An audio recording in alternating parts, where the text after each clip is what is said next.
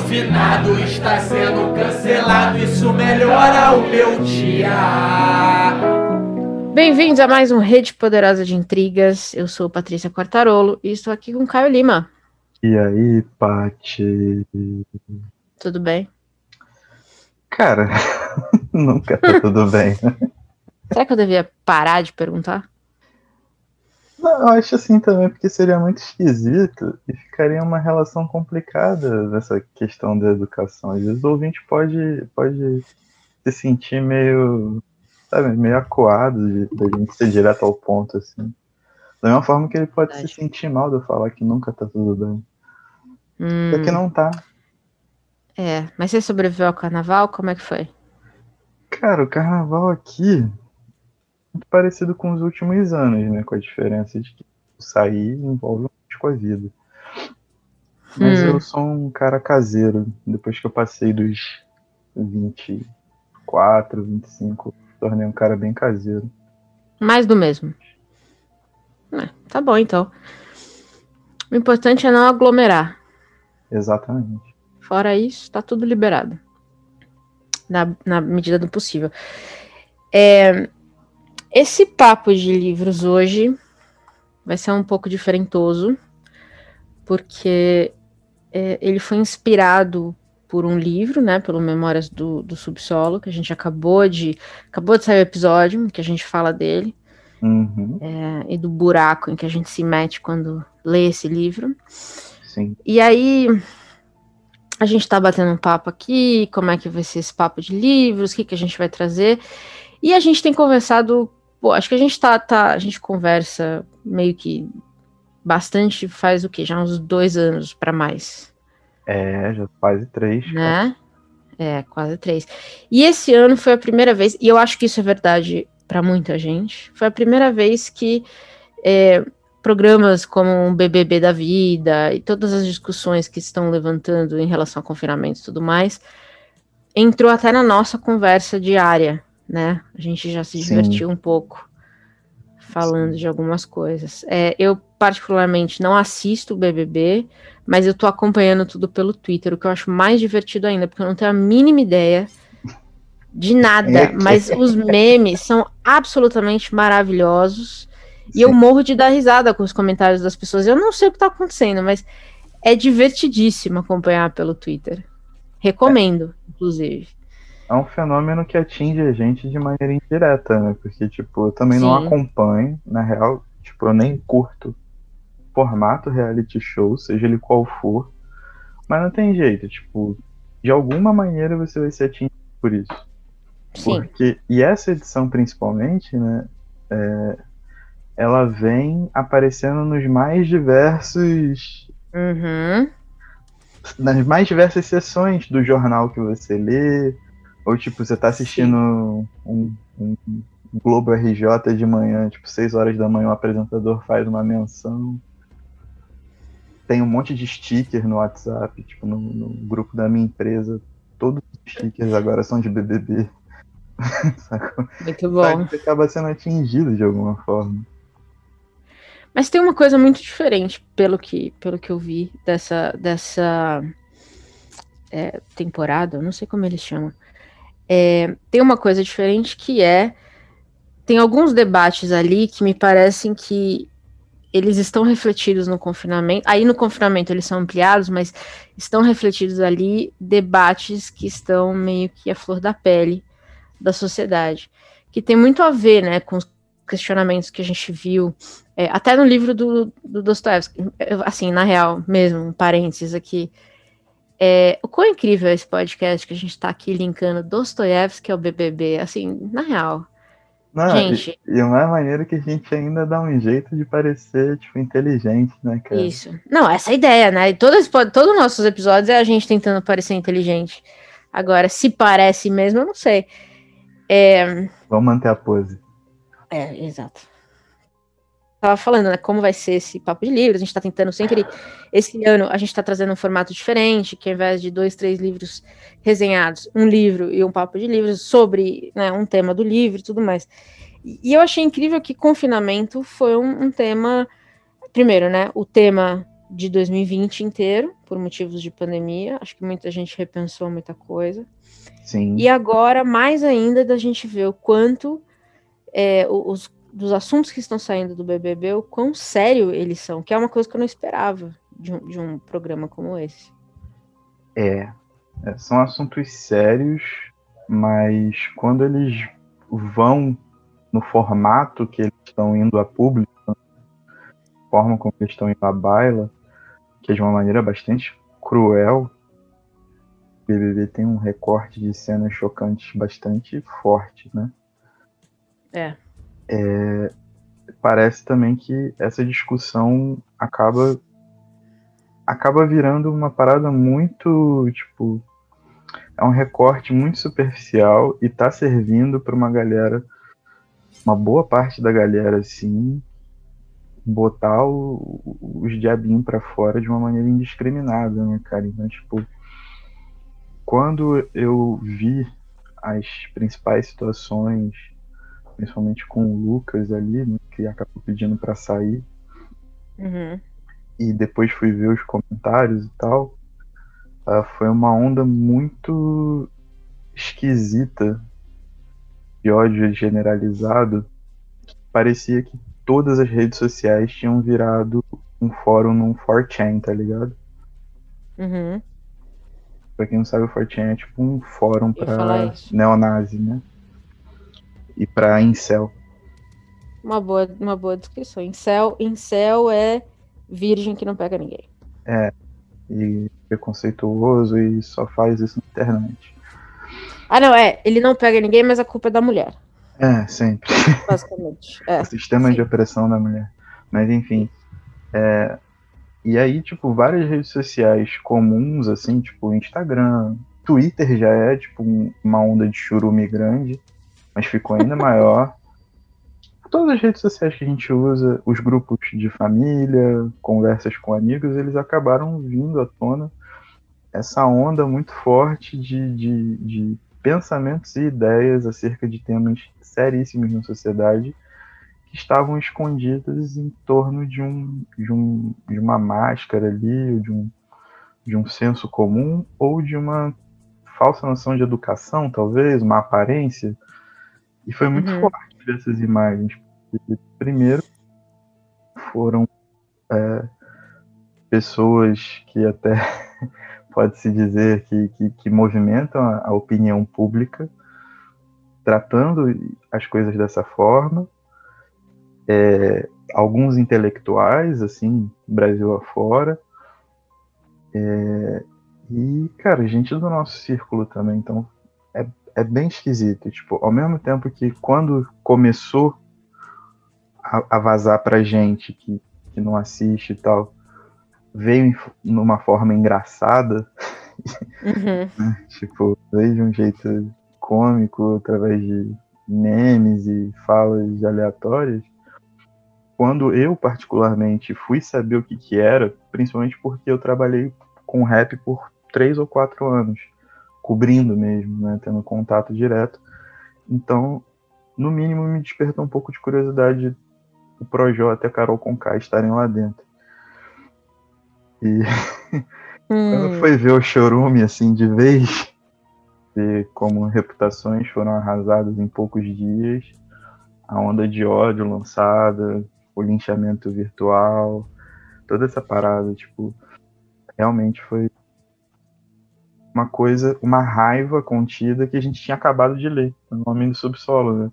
Isso que foi mais é. engraçado, tipo, a gente tinha acabado de ler sobre todo esse remorso, todo esse rancor, e a gente viu isso saindo de uma vez só por causa de um, de um reality show, de uma parada que era para ser entretenimento.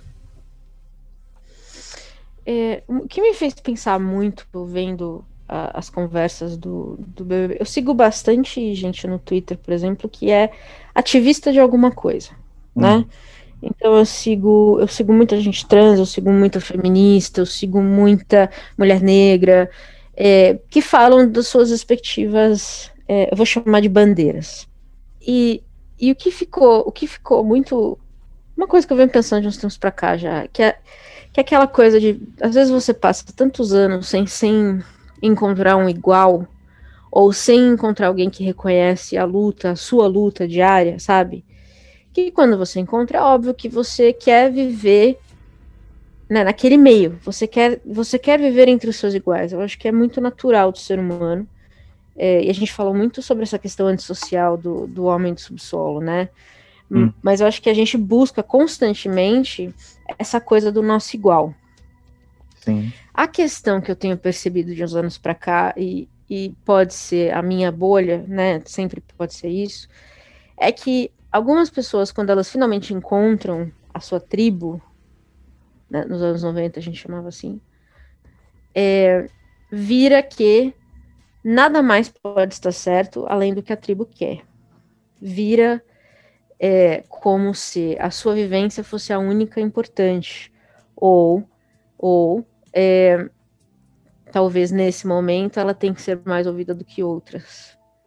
No sentido de a gente tem visto, e, e a gente conversou sobre alguns exemplos específicos, Sim. de pessoas que pegam a própria vivência e transformam aquilo numa lei, uma regra que todo mundo tem que seguir. E eu tenho visto muito, e a gente viu esses casos com a Lumena, que é uma grande estudiosa, ela tem, acho que se não me engano, ela é mestrando, alguma coisa assim, psiquiatra é, que está enfiando o pé na jaca lá dentro, usando vivências pessoais e movimentos sociais para justificar um jogo. Hum. E eu vi muita gente aqui fora, inclusive pessoas que conheciam ela pessoalmente, ativistas que conheciam ela pessoalmente, é, dizendo que é um absurdo você fazer isso, né? Um, um movimento social não é de uma pessoa só. Mas o que a casa mostrou para mim é que quando tá uma pessoa na família, essa pessoa representa o movimento social. E a forma como ela faz isso é individual. Eu vou trazer mais uma pergunta do que resposta, tá? Basicamente, a mesma coisa que eu fiz no, no coisa do Dostoiévski, eu tô com a minha cabeça virando do avesso. Então, eu tô achando muito interessante de ver a representação das vivências individuais versus movimentos sociais e como às vezes, na verdade, é, a pessoa pertence àquela tribo, mas ela dissoa do discurso. Eu estou fazendo algum sentido? Sim, está.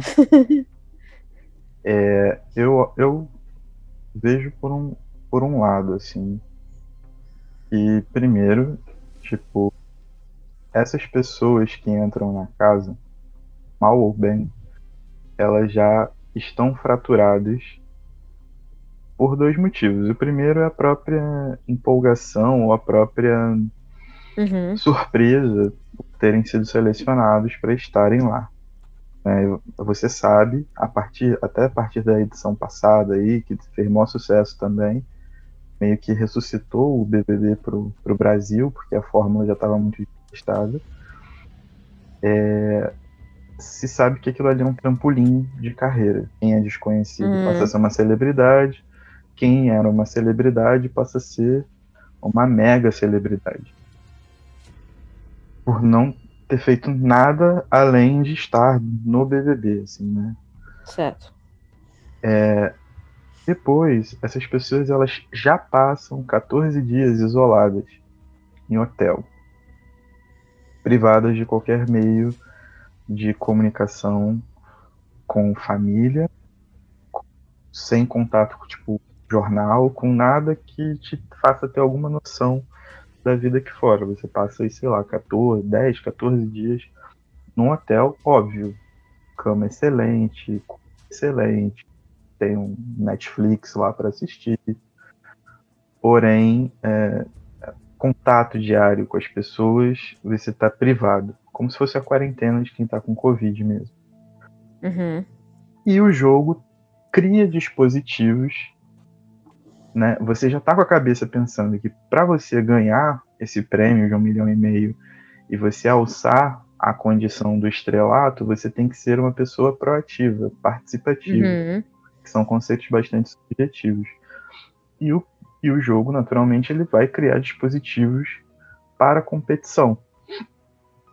Então, as pessoas que entram pensando no jogo em si, que estão concentradas, elas já entram extremamente fraturadas, porque, né? Elas, e essa é, é essa a ideia. Eu, eu uhum. particularmente, assim, só para deixar um ponto claro, eu não acho que pessoas que assistem Big Brother são, sei lá, burras, falta de cultura, essa não, coisa. é, não. Eu não gosto porque eu acho violento.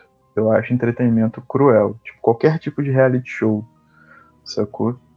Existe uhum. um livro, Rituais de Sofrimento, da Silvia Viana, saiu pela Boitempo, que ela explicita muito esse processo. É um livro barato, sempre está em promoção, curtinho e muito bem fundamentado. Ela fez uma mesa recentemente, eu vou deixar no site também linkado, com a Tami do Literatame, falando novamente sobre reality shows. Uhum. E para mim são processos cruéis. Tipo, eu não assisto porque são processos cruéis. Mas nenhuma questão pacifista. A gente vive numa, numa sociedade cruel. O, o jogo é um, uma espécie de lupa em cima desses processos, né? E então as pessoas já entram lá muito à flor da pele. Sacou? E eu acho que, tipo, a vontade, tipo, quando chegou lá no começo, aí pô, sei lá, falaram que eram era o programa mais representativo, porque tinham oito pessoas negras, tinham quatro, cinco pessoas LGBTQIA+.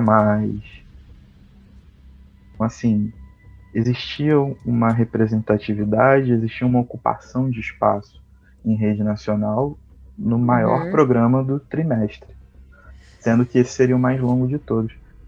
Então eu acho que as pessoas tentaram se posicionar no jogo, se, se utilizando de prerrogativas as encaixassem dentro dessas desses grupos, dessas tribos, e também querendo assumir certo protagonismo.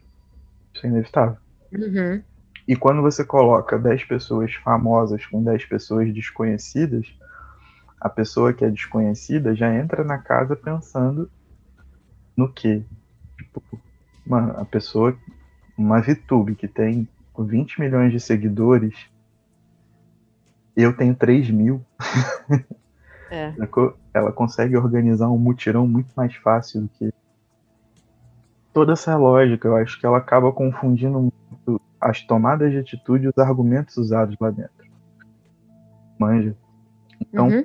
por mais que eu veja posições individuais são extremamente, ah, muitas das vezes cruéis, né? É, preconceituosas, agressivas. Eu, eu penso em todo, toda a violência que essa pessoa está passando pelas próprias regras do programa. Isso, quando se fala na Lumena, assim, é, sou a pessoa mais indicada para falar, obviamente. Mas o que eu vejo de reflexo, e me dói bastante, é que muitas pessoas estão usando posicionamentos dela que não estiveram bem encaixados no momento em que foram, em que ela se colocou, ou não posicionamentos, o que é muito importante também, porque ela se calou em, em relação a, a, a, questões muito fortes. Uhum. E, as pessoas estão usando da prerrogativa da tomada de posição dela para desqualificar a pessoa e serem racistas com ela. Isso é muito grave. E também para desqualificar todo o movimento negro, por exemplo, sacou? Sim. Isso, isso é uma parada muito, muito louca, porque o que eu vi foram intelectuais negros, ativistas negros, pessoas que estão há mil anos na rua uh, se preocupando em se defender de ataques gratuitos por causa de uma participação em reality show. Uhum. Saca? E você tá vendo uma pessoa que está tomando atitudes erradas dentro de um contexto específico ser linchada. Uma não, né? São várias as pessoas várias, serem é. linchadas num, tipo, terem sofrimento, sofrimento percutido para sua família, perda de contratos, carreiras destruídas, como foi a do Nego Di, da Carol Conká, do Projota quando saírem. E simplesmente, tipo, as pessoas alimentando esse tipo de coisa. Sacou? Então acho que assim, eu não consigo, eu caio, não consigo enxergar apenas pessoas que passam por processos violentos de estímulo à competição, Uhum. estímulo à eliminação, a linchamento, é, entrar numa competência de uma discussão sobre movimentos, movimentos sociais, movimentos inteiros, a partir de falas de, desses participantes. Sacou? Agora, que, tipo assim, quando esses participantes saírem, as pessoas têm que sentar com eles e falar: qual foi, irmão? Qual foi, irmã? tá de sacanagem? Ou, no caso da Carol Conká, que expulsou o Lucas da mesa, no caso do Lucas que sofreu bifobia de três pessoas, é, se ele quiser tomar atitudes legais, ou o Nego Dia que falou que não, não deitava com a Carla, senão ia estuprar, É. estuprá-la, sabe? Tipo, se essas pessoas quiserem tomar decisões legais, porque são fatos materiais o que tá ali, né? Tem prova, foi pro Brasil, pro mundo inteiro. Tem que arcar com as consequências, porque isso se chama é, isso se chama preconceito, se chama misoginia, se chama machismo estrutural e várias outras coisas que cabem, sacou? É, assédio moral, enfim, vai, segue um baile, assim, né? De, do tanto de coisa que advogado pode meter nas costas dessas pessoas. Mas, assim, é um serviço muito grande e eu acho que isso o homem do subsolo nos ensina muito bem. Uma vida de negação e depois uma vida de privação servirem como exemplo de um, de, sabe, de um, de um todo. E a Uhum. gente está cada vez mais fazendo isso. Essa quarentena veio para tipo, veio numa desgraça mundial, né? Ninguém previa, ninguém, mas a forma como se vende o trabalho em casa, o home office, a forma como se vende, ah, entre aspas, porque eu já vi isso em propaganda, benefícios do isolamento, é, a questão de você não ter um, um trânsito social grande, ou esse trânsito ser todo virtual, você poder sumir, sair, bloquear e fazer esse tipo de coisa o tempo todo, é, a gente está sendo treinado para nesse tipo de, sabe, de, de contexto também de alguma forma, não tão intenso quanto no jogo que se propõe o Big Brother, mas a gente tá, tipo, o reflexo das reações desses participantes, tão cruéis quanto o, o que eles fizeram ali dentro, é, um, é uma espécie de, de alerta muito grande, ou de uma confirmação, na verdade, muito grande, de que a gente está sendo preparado dessa forma e a gente está reagindo muito mal. Eu acho que fica mais ou menos por aí. É muito difícil falar sobre como é, como deve se abordar questões em rede nacional, como deve se ocupar espaços. Nosso, nosso lugar de fala colocar isso aqui. Mas eu acho que, independente do que for, os erros de fala da Lumena apontados por outrem, né, por intelectuais negros, etc., eles são passíveis de correção como quaisquer erros nossos, tá ligado? Ela, ela tá na parte, ela tá ali, ela, ela faz parte, estudou, papapá, mas é aquele lance, mano, tipo, a galera tá linchando o movimento inteiro, isso é muito doido. É, eu acho que uma coisa interessante dessa que você até comentou da questão da diversidade, né? Obviamente a diversidade é proposital, porque eles usam isso como Sim. marketing, Sim, né? sim. E, e- e eu acho assim, se, se alguém que ouve a gente acha que alguma coisa da Globo não é proposital, precisa estudar história. Então é tudo proposital. Cada um que tá ali dentro tá levando alguma coisa que a Globo espera. Que vai dar audiência de alguma forma. Mas o que eu achei interessante dessa da escolha do, do grupo, e de verdade tem pessoas que o pessoal comenta e eu não, não conheço, assim, mas eu vou, eu vou focar então no pessoal que é mais, que tem gerado mais burburinho. E eu acho que pegou algumas pessoas de surpresa é ver que não existe movimento unânime. Exatamente. Né? Não existe o feminismo unânime, existem as feministas radicais dentro do movimento, que brigam com as transfeministas dentro do movimento. Então, assim, não existe um movimento unânime, e isso é grande parte do motivo de por que a direita no Brasil avançou tão rápido. Porque a direita, o radicalismo da direita, ele é, de certa forma, unânime. É. A, a, a, a luta contrária a violências extremas é que não é. E é aí que você fragmenta tudo, basicamente. Eu acho assim, tipo, sendo bem sincero dentro da minha posição, dentro do espectro político que eu tomo. Para mim, assim, que eu estudo, que eu tento me aprofundar e tento agir. É, o que foi sendo feito através dos tempos é uma criminalização da esquerda muito uhum. forte.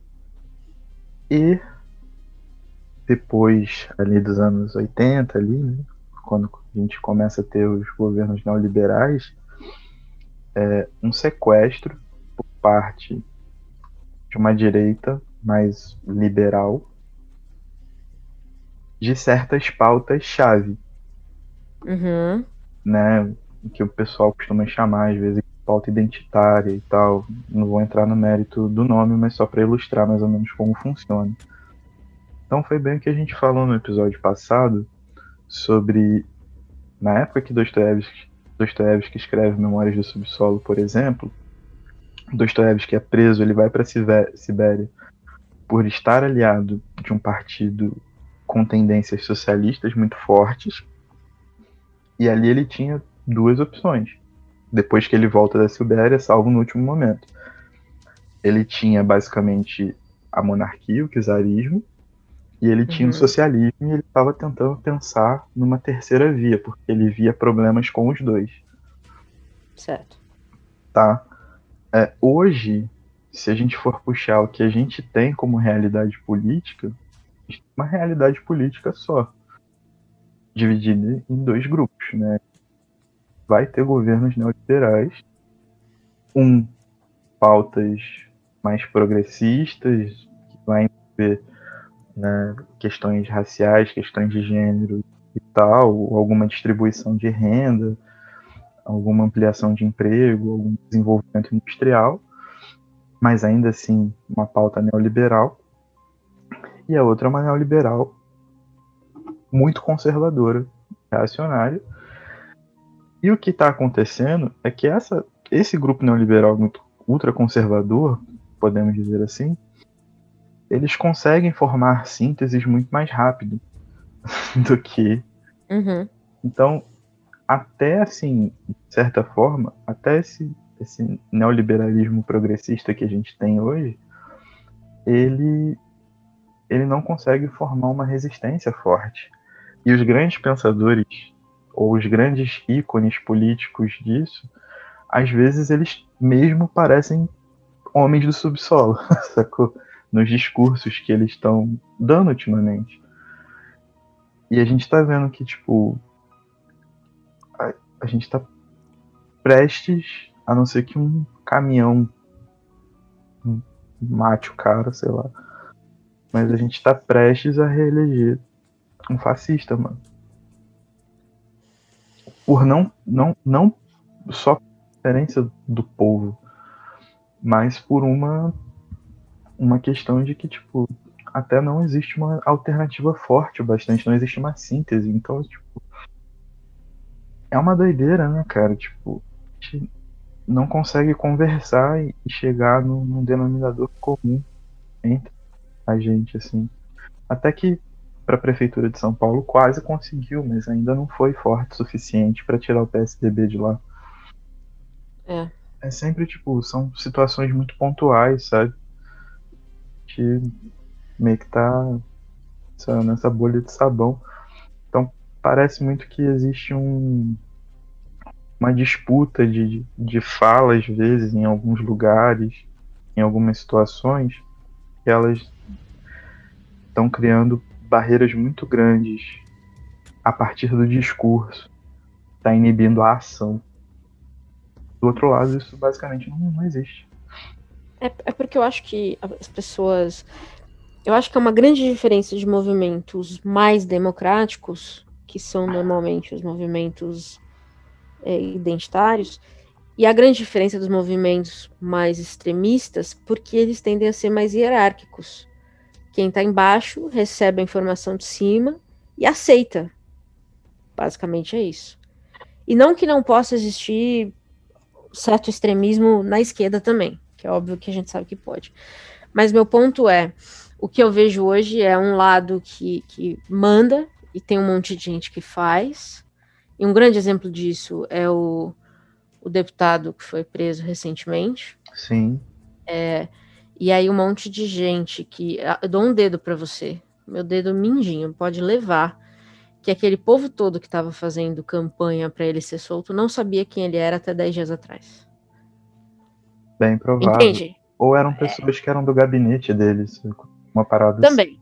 Mas você entende? É, é, assim, alguém mandou, vai lá fazer um fuduço e essas pessoas foram.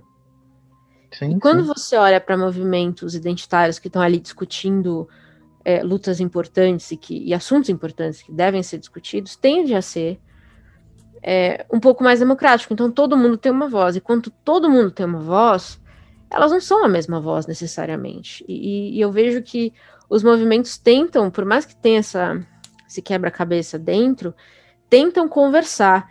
E é nessas fraturas de conversa e discordância que eu acho que o outro lado cresce. Que é o que você então falou, é você usar uma pessoa falando merda para desqualificar o movimento inteiro que essa pessoa defende.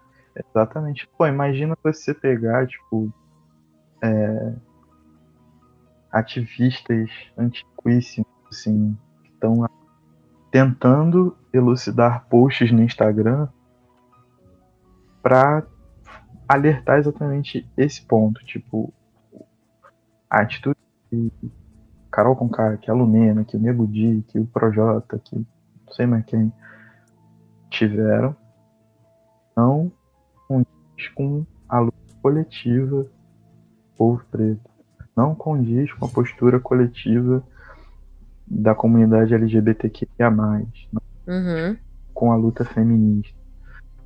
Tipo, é, é muito tênue essa linha. E Sim tendo uma, uma experiência de conversa, de escuta, é, é fácil um, um pouco reparar também. E a questão que, tipo, essas fraturas elas estão se tornando cada vez mais elásticas e separando, né? São rachaduras, pensa lá, num lago de gelo que quebra. E as pessoas se afastando uma das outras a ponto de não conseguirem se integrar de maneira forte, que se você for pensar, por exemplo, ano passado, nos protestos do, nos protestos do Black Lives Matter que aconteceram depois da morte do George Floyd, uhum. aqui no Brasil era uma notícia por dia. Teve um moleque que morreu dentro de casa, teve um maluco do Carrefour, teve Sim. outros dois moleques que foram desaparecidos, teve uma mina trans que foi brutalizada totalmente. Sim, existiram movimentos, pessoas foram pra rua e tal, mas arrefece rápido, sabe? Então, essa conversa, tipo, essa mobilização, a gente, a gente como todo mundo, a gente vai vendo a sangria desatada na nossa frente, a gente vai se acostumando à violência. Aí que tá a questão de que, tipo, programas como o BBB, por exemplo, espetacularizando, de certa forma, essas dores, essas mazelas, criam é, uma ordem muito elástica de aceitação. Quando o Boninho deixa vazar, porque ele deixou vazar a conversa que ele teve com o Projota, falando que o moleque só tinha problema com bebida e virava um monstro, um gremlin, sei lá o que ele falou. É, ele simplesmente, tipo, re, o diretor do programa, idealizador da parada, o cara glorificado pelas provas mirabolantes, não sei o que, ele reduziu tudo o que aconteceu ali dentro por uma noite que o moleque tava com bebida, o moleque saiu destruído de lá de dentro. Sacou? Sim.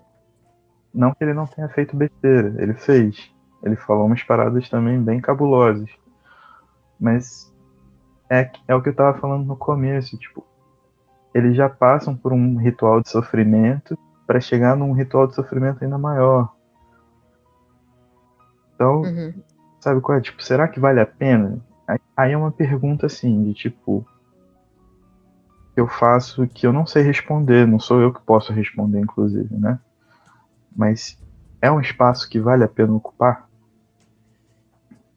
Tipo, vendo o resultado de tudo que tá acontecendo agora, mesmo que no Big Brother passado tenha sido uma médica negra que se formou da maneira mais honrosa possível e que tenha ganhado, e que essa mesma médica foi até Manaus no pior momento da pandemia voluntariamente ajudar, a- sabe qual é? Enquanto estava sem oxigênio e nova cepa do vírus, etc. Mas se você pega essa edição e você vê as imagens de, de todas essas pessoas quebradas do jeito que foram, carreiras literalmente destruídas. O próprio Nego Di deu uma entrevista falando que a carreira dele acabou. Ele vai ter que reconstruir basicamente do zero. Vale a pena ocupar tipo, esse tipo de espaço? Vale a pena curtir isso como um entretenimento? Não pelo valor intelectual, mas pelo sofrimento, pela forma como isso tudo gera ansiedade, gera esse movimento que busca a eliminação do outro a qualquer custo, essa mobilização por eliminar alguém. Sabe qual é? Tipo, eu fico pensando muito nessa parada, mano. Eu acho que se a gente não superar certas certas conversas, né, se a nossa conversa for ainda sobre o Big Brother e não for sobre o que gera a comoção com Big Brother, a gente vai estar sujeito a sempre ver discussões que colocam em risco agora, a partir né, dos fatos acontecidos, muito graves, movimentos inteiros. E é bizarro. Uma atitude individual botou em xeque trabalho de séculos, de gerações de pessoas que lutam o tempo inteiro, incessantemente. Sim. É, mas eu, eu acho que por trás de tudo isso, além, óbvio, dos preconceitos claros que as pessoas guardam no bolso e ficam esperando só a hora certa de tirar, né? Porque a gente sabe, quem, quem tá falando contra movimentos sempre quis falar contra movimentos. Não foi Uhum. uma pessoa que foi convertida pela Lumena. Exatamente. Desculpa, não é verdade. Exatamente.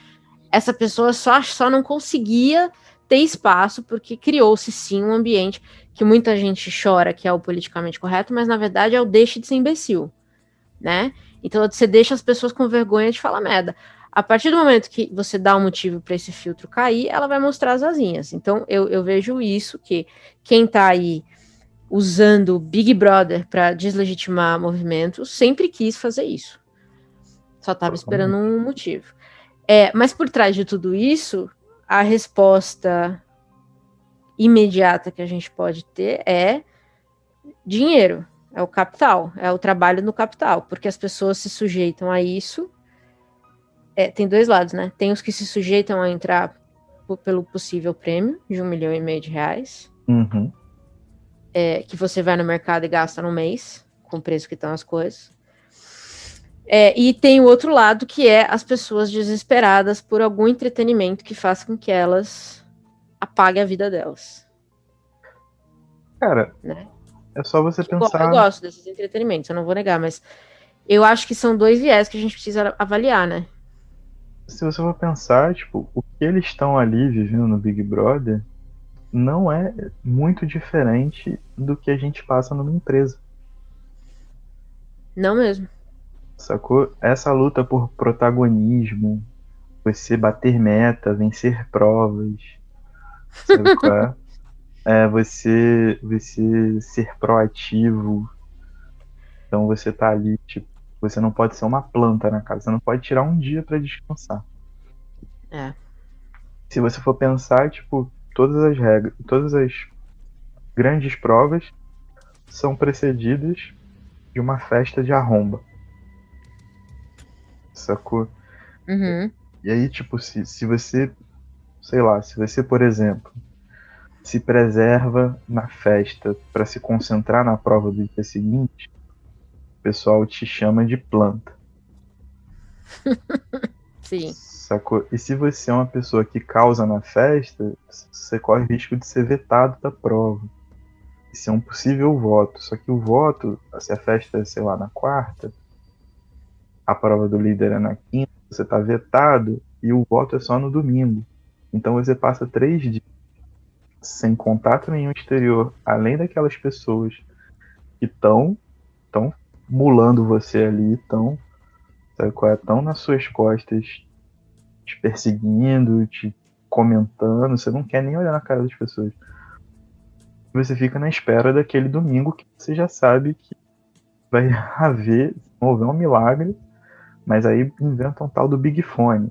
E você tem que ficar plantado do lado de um orelhão, sem saber que hora ele vai tocar, sem saber o que ele vai falar para você, porque ele pode te mandar direto pro paredão, por exemplo, ou ele pode salvar.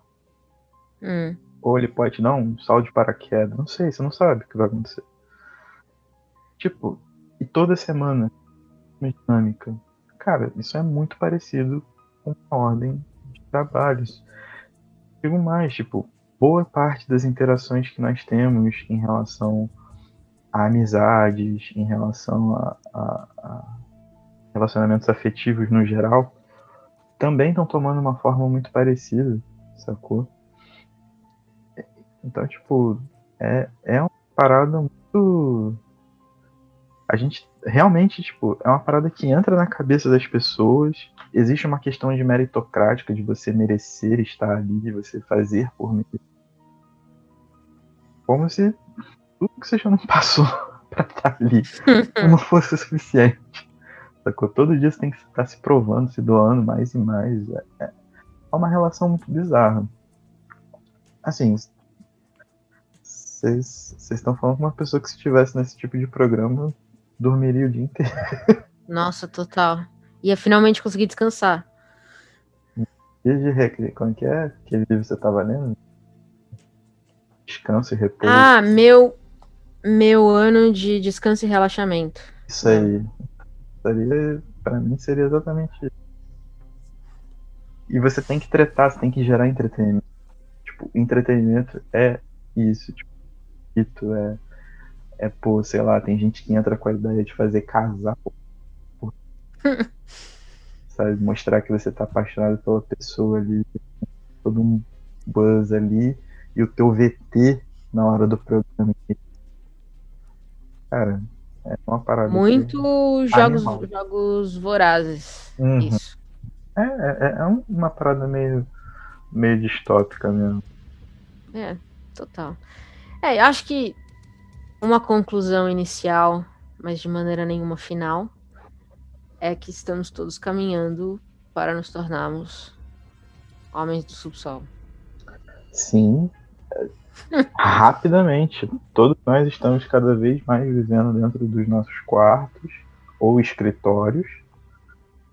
É, evitando ou negligenciando contato, contatos sociais mais, mais profundos, sendo cada vez mais é, seletivos na hora de sintetizar nossas relações. Então, tipo, sei lá, falou alguma coisa que você não gosta, você deixa de seguir. É, tipo, uhum. você, não tem, você não tem uma conversa, você não tem uma construção maneira, tem todas essas coisas aí. Tá todo mundo virando grande homem no subsolo e daqui a pouco vai estar tá todo mundo arrumando confusão porque o cara não pediu licença para passar. e vai criar uma história, uma fanfic igual a Carol com Kaká. E aí vai botar a casa inteira contra a pessoa por causa de um motivo extremamente banal. A gente tá, a gente tá se aproximando muito, mano. Tipo, eu, eu acho que é muito perigoso e quem estiver ouvindo até agora a gente fazer essa comparação esdrúxula, né, ou fazer essa conexão esdrúxula entre BBB e Dostoiévski, eu acho que serve o alerta aí, cara. Tipo, a, a nossa comunidade, ela é pequena, mas é uma comunidade de pessoas fiéis e guerreiras. E, sei lá, não se deixem levar por, por essas relações extremamente fraturadas que temos hoje em dia.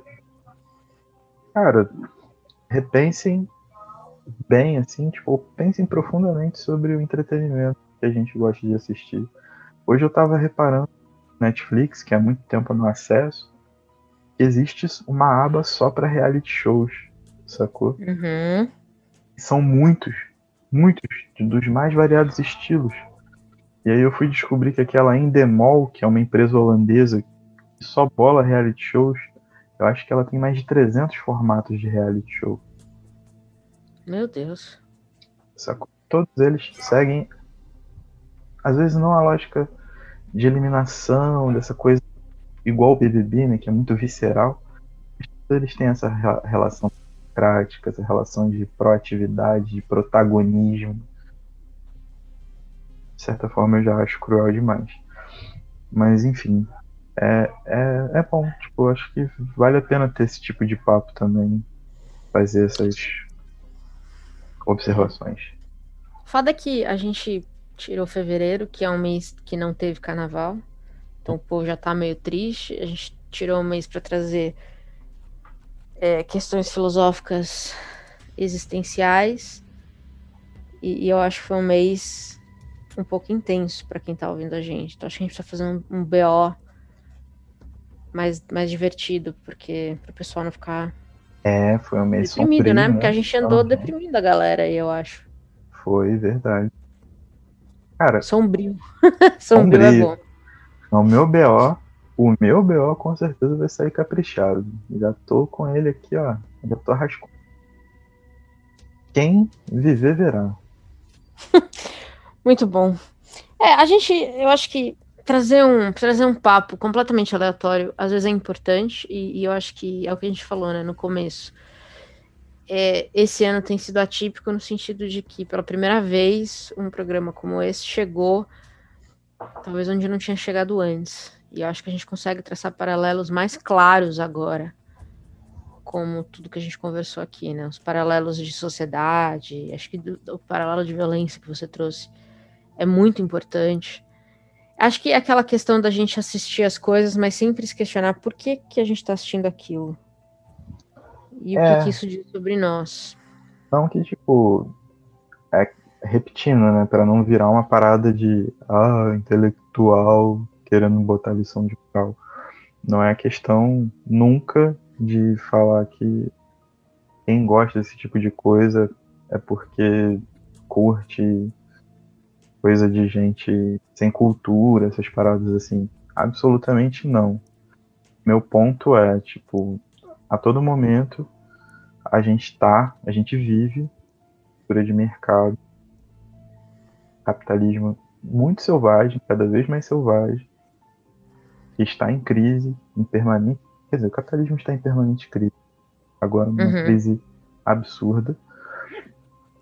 E boa parte daquilo que a gente consome como entretenimento, etc., reproduz comportamentos induzem comportamentos que nós devemos ter no nosso dia a dia, sacou? É, coaches, por exemplo, não vieram à tona à toa. Existe um motivo para esse discurso coach, sabe? Está cada vez mais impregnado nas pessoas. A uberização do serviço não está aí à toa, sabe qual é? A gente, a gente tem que ter um pouco dessa, dessa visão de que bem que a gente só quer ter momentos de diversão e momentos inocentes, mas a gente tem que ter muita consciência, ter muita, uma reflexão muito profunda para a gente não estar tá fazendo o outro sofrer, para a gente não esses rituais de violência. Sabe? E é muito fácil a gente cair nessa onda. Esse é o problema. É muito, é. muito fácil e muito cômodo. Concordo. Concordo. Acho que essa, esse é o grande pensamento, apesar da gente ter mais perguntas do que respostas. Sim, sempre. É, eu acho que é, é a grande. É grande parte do questionamento. É divirta-se com o que você gosta, não tem nada errado disso, mas faça as questões, né? Pergunte, pergunte as coisas, questione algumas coisas, principalmente se for da Globo. É só o que eu tenho a dizer. a nós tomando processo já. É, não, a gente fala da Record também, da SBT. SBT virou a emissora aberta É. do Bolsonaro, né? Verdade. Então, tá aí. É isso. Acho que é isso, né? A gente vai encerrar então mais um episódio depressivo, existencial, triste. A gente tá gravando numa sexta-feira, ele vai ao ar numa sexta-feira, que é para dar tempo de você sextar em casa, encher a cara e esquecer os problemas. Exatamente. E bom, se vocês querem uma notícia boa, é que o BO vai ser mais feliz. Se vocês querem uma notícia ruim, é que o livro do mês que vem também é totalmente existencialista. A gente tá numa onda meio. tá acho que a gente saiu da. A gente não saiu da pandemia, né? Mas a gente saiu de 2020 questionando todo, muita coisa, né? A gente veio Bizarro. tom zero. Eu tô te explicando pra te confundir, eu tô te confundindo parecer. Já Ó. falou mais bonito que o Projota. Pra quem, pra quem citava latino, essas paradas, já Hum. lancei um tom zero, tá vendo? Já tô, já tô me recuperando. E nem Melhorou. fala, nem fala em Projota, mano. Projota é decepção total. Triste. Total. Triste. Muito bem. É, bota uma musiquinha feliz pra fechar. O que você, você acha recomendável, Paty? Música de um, um, um samba. Um Xuxa, Larier. Sabe? Lua de cristal, lua de cristal. Que me faz É, um clássico, um clássico da felicidade infantil, manja? Que é pra todo mundo relembrar de épocas mais inocentes. Isso aí. Certo. Sabe vou- assim? vou Uma coisa vou- nessa linha. Deixe nas suas capazes mãos. Deus nos ajude. É isso. Eu vou lá fazer meu drink, afundar as mágoas. E estamos de volta no final do mês com um BOzão. A gente tá fazendo uns BOs bem recheados, então fiquem ligados. Aparentemente, não sair de casa tem ajudado muito. Ler mais, assistir mais coisas. Então a gente tá trazendo bastante coisa legal. Então fiquem ligados que BO vem aí para dar uma balanceada nesse mês, talvez. Sim, vai ser. Nossa, esse eu, esse eu prometo, esse eu consigo prometer. Muito bem. Ficaremos no aguardo. Então tá bom, né? Acho que, acho que só nos resta só nos resta entregar este episódio. Tá entregue, parte. Tá entregue. E tchau. Tchau.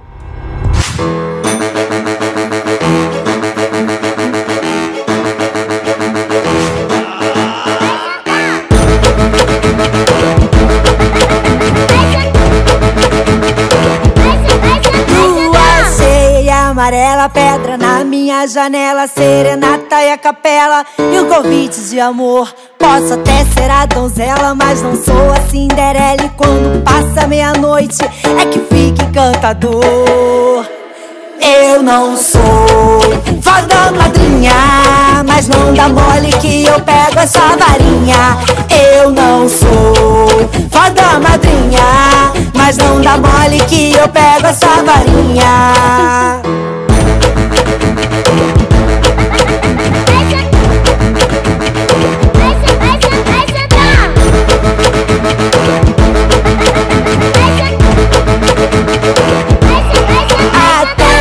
Duas vou de lado, às três. Eu já tô de quatro E de cinco até as sete. Tem banquete, meu amor De manhã. Quero de novo, no café. Eu peço ovo E na hora do almoço dá mais duas, por favor. Eu não sou fada madrinha Mas não dá mole que eu pego essa varinha. Eu não sou. Fada madrinha Mas não dá mole que eu pego essa varinha. Eu não sou. Fada madrinha Mas não dá mole que eu pego essa varinha. Eu não sou. Fada madrinha Mas não dá mole que eu pego essa varinha